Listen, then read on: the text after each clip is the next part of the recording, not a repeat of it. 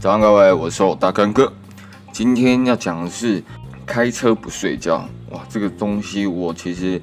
每个假日我可能很常会去海边。那如果从台北到宜兰啊，最快的话也是接近五十分钟。那如果有时候不小心塞车的话，像回程常常会塞车，一塞就是一个小时到一个半小时。然后这途中你会很累，因为你可能已经早起，然后去冲了一整天的浪，泡在海水里面。所以这个时候是身边几乎车上都在睡觉，然后这个时候自己就会陷入那个单独开车的孤独感。但是孤独感其次，最可怕的就是你有时候在开到国道的时候，你开始有点昏昏欲睡，但是车上又没有人可以跟你讲话，所以这个时候就会非常的危险。我先说，嗯，有一个方式，但这个方式不常会遇到，但是我觉得非常有效，就是上次从龙洞回来的时候，我。国三开到一半的时候，突然，哇，已经开始有点想要睡觉，但是上面的那个油表突然显示出，呃，油量不足，请尽快加油。我靠，我整个跳起来，我没有跳起来，但我整个人整个全身绷紧，然后我开始踩油门，都踩得很小心，就不敢突然大补大刹，就是稳稳的踩，然后让它滑，然后开到外侧车道，随时准备，如果突然没有油的话，要切到路肩要去。可能要去打个道路救援的部分，但你说其实常开到车快没有这件事情，其实不是太常见的事情。所以这边有几个比较我觉得很好用的方式，在你们可能开长途车啊，或者是你们真的是也是早起去海边的人，给你们一些简单的建议。OK，我觉得第一个很好的方式就是直接打开窗户，因为你如果开，通常大家开冷气的时候都是用车内循环，那这时候。嗯，就真的会比较容易睡着。那这时候你把窗户打开，让一些新鲜空气灌进来，而且那个风在脸上噼里啪啦、噼里啪啦的，你就会比较容易清醒的感觉。OK，但这这个方式不是一个特别棒，因为如果你遇到了雨天，或者是前面的废气排得非常的猖狂的话，那这招就非常不适用。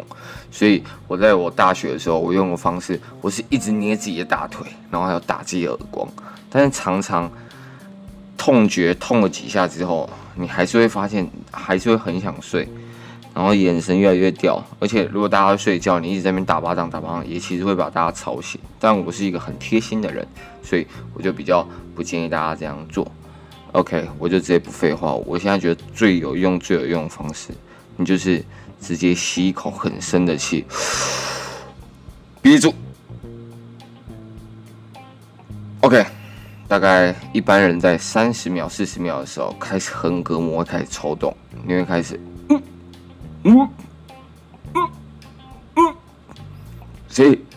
你顶多发出这样子的声音，你也不会就是吵到其他人，但是你就只是你的横膈膜一直在抽动，有点不太舒服，但你会突然精神全部都来了，你就憋到最后一刻，呼吸反应来，你跟他和平的一个相处。不要去压他，不要去讨厌他，你要跟他当好朋友。然后你相信，你把气吐掉，然后吸一口深深的一个新鲜的氧气的时候，你会觉得你整个人活了过来。我自己的方式，我如果开始有一点想睡的感觉，我就直接认真憋气三次，顺便练习自己憋气的时间，然后让自己的横膈膜做点事情，让它把我打醒，告诉我好好开车，不要开玩笑了。OK，这个时候三次之后，你就会突然觉得一个很棒的一个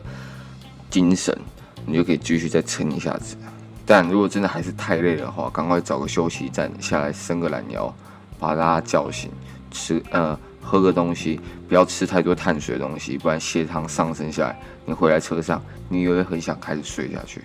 好不好？所以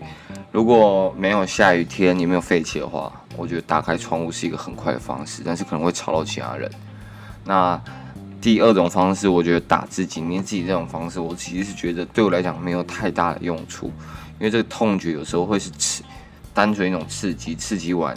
，OK，睡衣又来了，所以我觉得最直接、最快速的方式就是直接憋气下去，顺便练习你憋气的时间，对，一举数得，你又不会吵到其他人，他们可以继续的睡，当个贴心的一个司机。好了，这就是我这阵子一直冲海边，然后一直自己去实验出来的一个结果。当然，网络上有很多教学分享，但是我觉得找到自己最适合的方式，而且这个方式你只要吸一口气就好了，你根本不用再去拿什么口香糖啊，拿或者是薄荷油涂在自己的鼻子上，因为你根本没有手这样做嘛。所以我觉得这件事情真的是 CP 值特别高，而且特别有效率的一个行为，推荐给大家。OK，好，大概就是先这样子。如果有在用 IG 的人，有问题都可以去我的 IG 账号私信我问我，然后不要吝啬你们的 Apple Podcast 五颗星评价，留言告诉我我可以帮助你们什么，或者是我可以做的更好的地方。感谢，那今天大概就是这样子，晚安各位，拜。